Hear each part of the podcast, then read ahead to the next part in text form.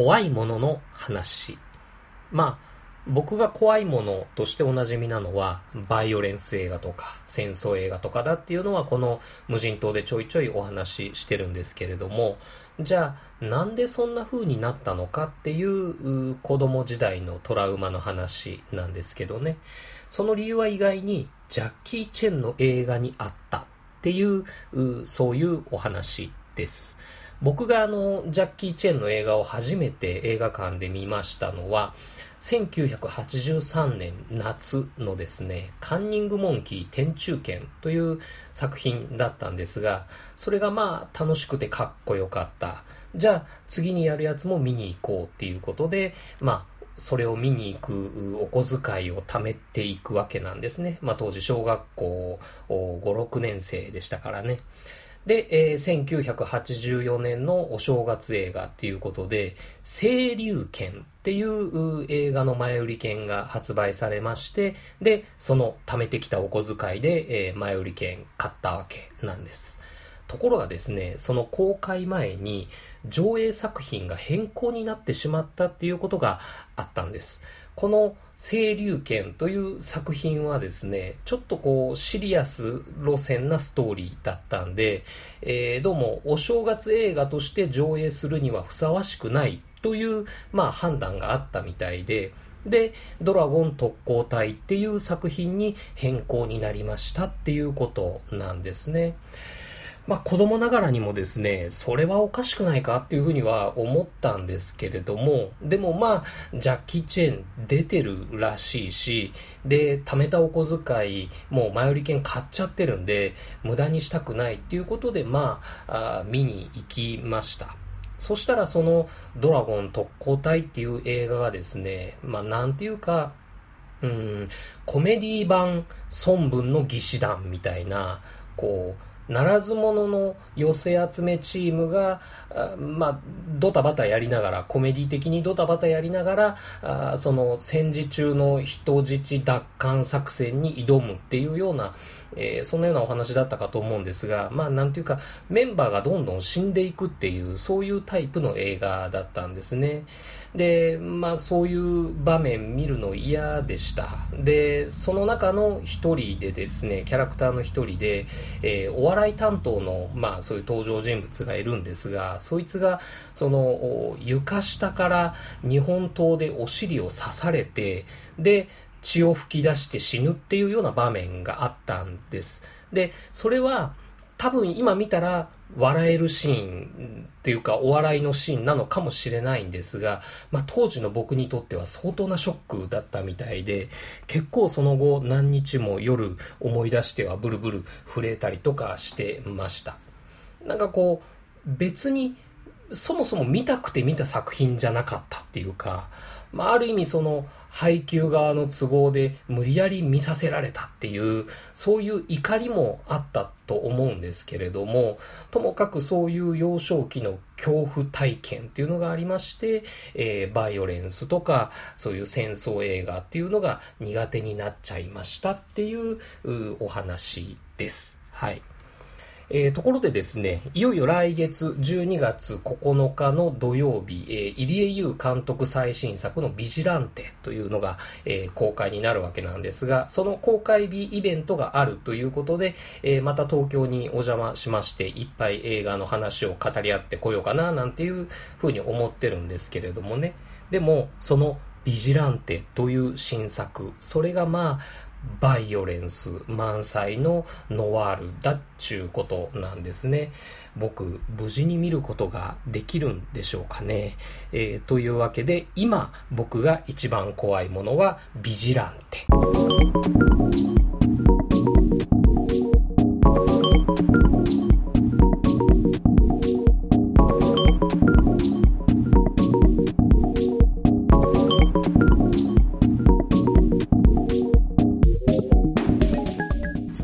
キングの名作小説「イット」このドラマ化作品を劇場用再編集したのが1990年版「イット」それから27年後の2017年11月3日アンドレス・ムシェッティ監督135分のアメリカ映画として再び帰ってきました。33人を殺害して殺人ピエロと呼ばれた実在の連続殺人鬼ジョン・ゲイシー。こいつをモデルにしたピエロ姿のモンスターペニー・ワイズが大暴れ。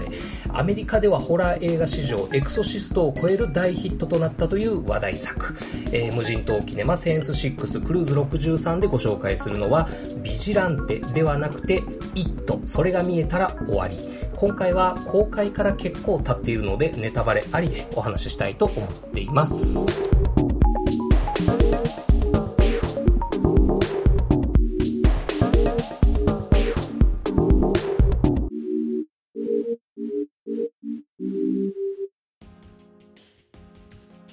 というわけで、一とそれが見えたら終わりなんですけれども、映画系ポッドキャストでお話しするにはですね、まあ、かなり後発といいますかあ、他の番組でとても素晴らしい考察とか批評が聞けますんでね、ちょっともうこの無人島の方では気楽に行こうかななんていうふうに思っておりますけれどもね、えー、底辺文化系トークラジオ29歳までの地図の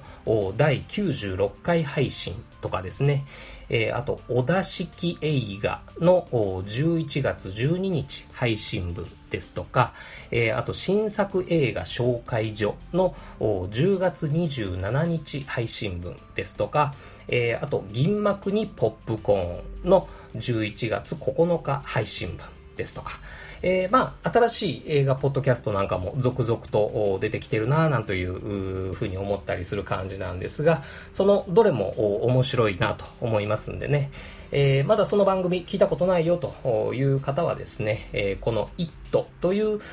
映画をですね、一つの物差しとして、えー、聞き比べなんかをしてみるのも面白いんじゃないでしょうか。はい。というわけで、無人島キネマセンス6クルーズ63はこれにて閉館。またのご来場をお待ちしてます。というふうに、まあ、あの、閉めちゃってもいいくらいなんですけれども、まあ、それでもいいんですけれども、ちょっと僕にも喋らせてもらってもいいですかということで、えー、まあ、余談としてですね、えー、一途、それが見えたら終わりについて、えー、お話ししてみたいと思いますよ。えー、僕のテンションとしましてはですね、えー、普通に怖面白い映画でした。えー、ホラー映画としてのそのグロ度とかショック度っていうのは控えめだったかなと思います。えー、本作の悪役であるペニー・ワイズもですね、っていうか、えー、殺人鬼としてではなくて、そのモンスターとして、えー、描かれてる。モンスターというか、まあほぼ幽霊みたいな、霊体みたいな、まあそういうようなあ形として描かれているので、えー、ある意味ではそのファンタジー映画としての印象になってますよね。で、えー、スタンドバイミーとか、あグーニーズっぽいっていう指摘は、まあ、たくさん、あの、耳にしたり目にしたりしますけれども、それは、その、ホラー映画としてのその恐怖度が薄かったっていうことの裏返しなのかなっていうふうにも思ったりします。とはいえ、そういうスタンドバイミーとかグーニーズみたいな、そのジュブナイル映画としての高評価っていうのは、まあ、伊達ではなくてですね、映画全体見終わった後の感覚としてはとてもすがすがしい印象の残るいい映画だったなというふうに思っております。えー、子供たちが大人の階段を一本登ろうとする時の恐怖で、それに対峙しようとする勇気。子供たちがそれぞれにとってその怖いものっていうのがあってでただそれを乗り越えるべき時っていうのはやってくる。その覚悟をですね子供たちは何をもってしたのか。何があったから子供たちはそれぞれの怖いものに立ち向かうことができたのか。まあ、そういうところがとても感動的な物語に仕上がっていたんじゃないかなと思います。映画を見終わった後にはですね、えー、例えばもしデートなんかで、えー、この映画を見たのであれば、あの、あなたの怖いものは何ですか？または子供の頃に怖かったものって何だった？っていうような、まあ、そういうお話なんかをしてみたらいいんじゃないでしょうかね。お互いの理解が深まるというか、そういういい話題のきっかけになる映画なんじゃないかなと思ったりしますね。はい。で、えーと、僕のその個人的にはですねこの「イットそれが見えたら終わり」はですね、えー、ベンを主人公としたボーイ・ミーツ・ガール映画として見たとしたらとっても深い味わい深い作品なんじゃないかなっていうふうに僕は思いました、えー、ベンっていうのはあれですよ。あの転校生の太っちょくんです。はい、えー、僕はあの彼にですねあの一番感情移入してずっと見てました。だからなんでしょうかね。あの僕にとってはペニーワイズよりもあのいじめっ子のヘンリーの方が怖かったですよ。あの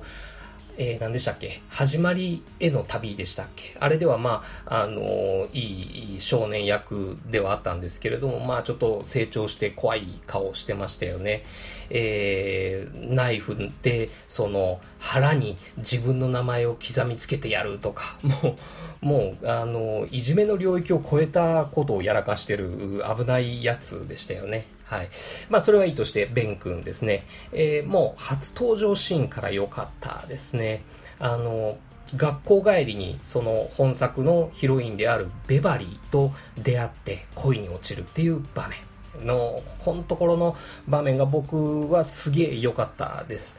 あの、もう、惚れてまうやろの連打っていうんですかね。あの、誰もサインしてくれなかったサイン帳に自分の名前を書いてくれるとかね。あと、何聞いてんのって言って、そのヘッドホンを取り上げて自分の耳に当てるとかね。え、何？ New Kids on the Block とか聞いてんのいや、たまたまだよ。ファンとかじゃねえし、みたいな、そういうやりとり、いいですね。特にこのNew Kids on the Block のくだりはですね、すごい良かったですね。で、えー、転校生だからなのか、太っちょだからなのか、このベンには、その友達がなかなかできない、いないので、えー、図書館で時間を過ごしてる。自分が新しく住むことになったこの町、デリーのその歴史とかを調べて、で、行方不明者がやたらと多いなんていう事実とかを突き止めていく。で、ある時その、調査資料みたいなのをですね、自分の調べてこう、スクラップしたような資料みたいなのを、そのルーザーズクラブの仲間たちが自宅に見に来るなんていう場面があったんですが、ここも僕すごい好きな場面なんですね。あの、ベン君、その時すげえ嬉しかったんじゃないかなと思うんですね。例えば、自分が好きで集めた音楽の CD とか、映画の DVD とか、まあ、本とかグッズとかフィギュアとかプラモデルとかでも何でもいいんですが、それを自分の部屋にその友達が見に来て、へえ、すげえとかって言って言われるのって嬉しいじゃないですか。で、特にあの、恋した女の子、そのベバリーにですね、えー、扉の裏に貼ってあったそのさっきのニューキッズ・オン・ザ・ブロックのポスターが見つかっちゃうっていう場面があるんですね。で、やっぱ好きなんじゃんっていうそのベバリーからの目線があって、で、ベン君は罰悪そうにするっていうところ、ここがですね、あの、ちょっとした笑いの場面になってるとは思うんですが、僕にとってはなんかすごく幸福感というか、こう、キュンときたんですね。あの、これ、うまく伝わりますかね？あの、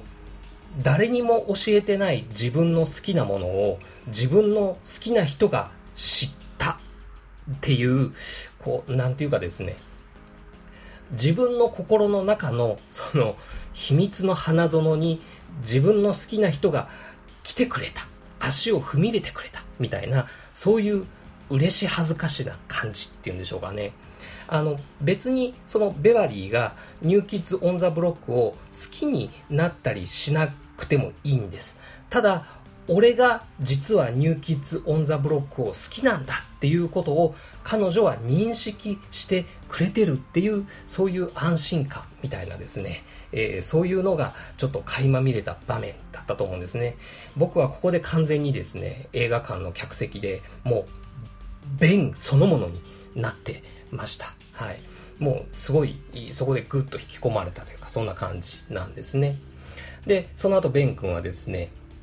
えー、あれは歌の歌詞なのか、普通のそのポエムなのか、あまあ、ロマンティックなフレーズをですね、えー、絵はがきにしたためて、ベバリーに送るっていうのはあるじゃないですか。で、えー、恥ずかしいから自分の名前は書けない。で、えー、まあ、なんて言うんでしょう。あれ、デリーというその街のランドマークなんですかね。あの、黒い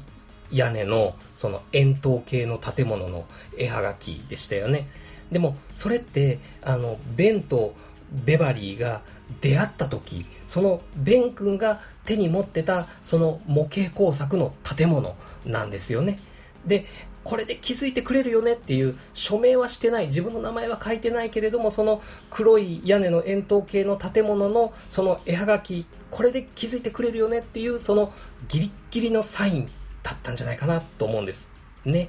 あの、まあ、なんていじらしいっていうか、まあ、そういうふうにちょっとそこもぐっと僕個人的に来てたりしたんですけれども、でも、その、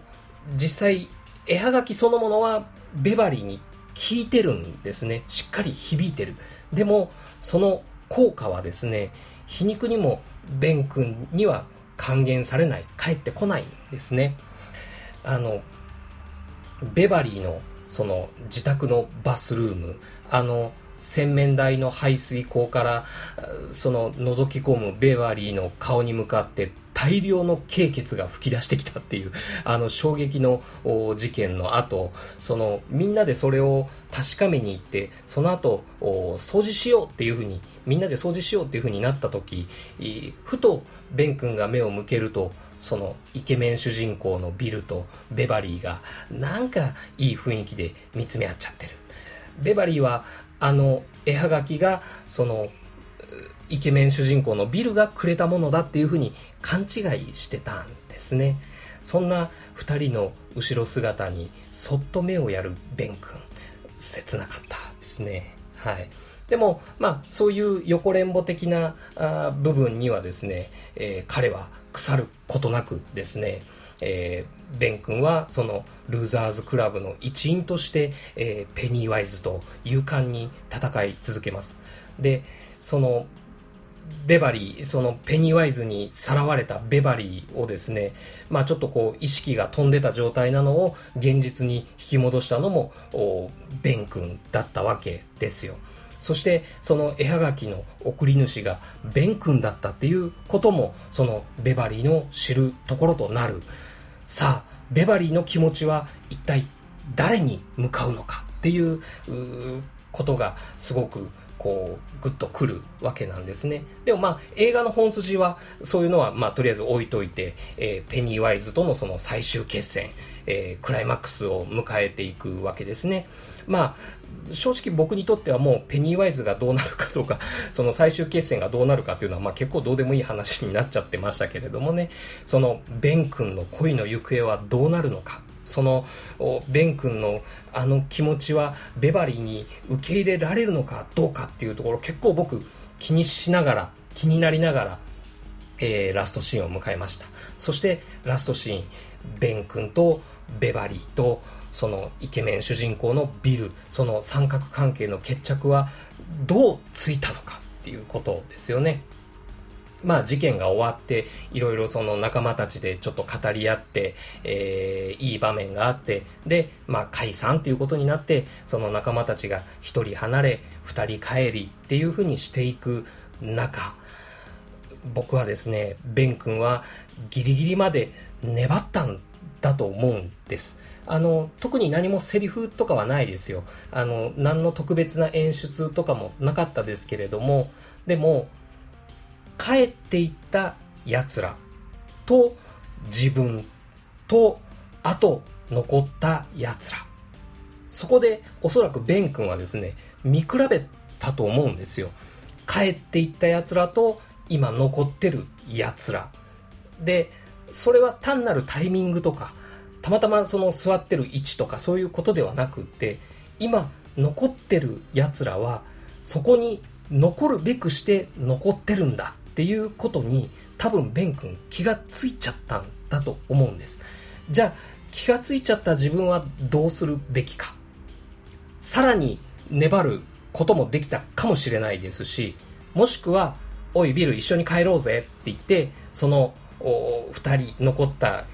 奴らに水を差すっていうこともできたかもしれないですし、もしくは別の勇気があったとしたら、あ、ちょっと俺、ベバリーに話があるんだっていうような風に切り出せたかもしれない。でも、ベン君は最後、黙って立ち去ったわけなんですよ。ベン君が立ち去るっていうことは、同時にそれはビルとベバリーを二人きりにしてあげるっていうことなんです。僕はここにですね、もうグッときました。もうなんならうるっときました。あの、彼女がその名を知らない鳥たちの安倍貞夫よりも、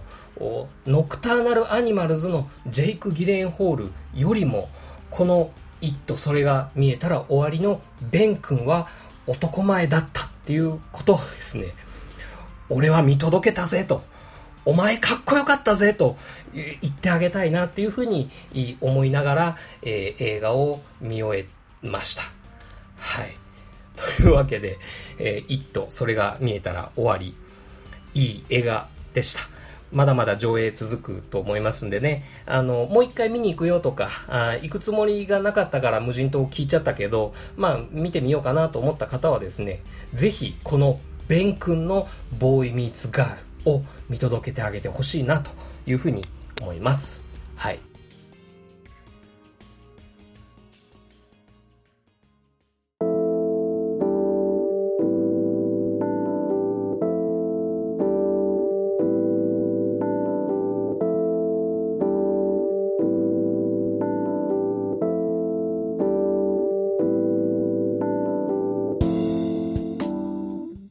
というわけでエンディングです。オープニングゾーンでですね、えー、ジャッキー・チェンの映画の話をしたわけなんですが、ちょうどその続きになるお話です。えー、まあ、ドラゴン特攻隊という映画を見て、えー、それで怖い思いをして、えー、そのまあバイオレンス的なもの、戦争映画的なものが苦手っていう風になってしまった牛田少年なんですが、えー、それが1983年の年末の出来事だったわけですね。で、その数ヶ月後のですね、えー、1984年の2月なんですが、プロジェクト A というジャッキー映画が公開されたわけなんですね。それは当時見たいと思いましたよ。でも、またプロジェクト A を見るつもりなのが別の怖い映画を見させられることになったらどうしようなんていうふうに、まあ、小学生の僕は疑ったりもするわけなんです。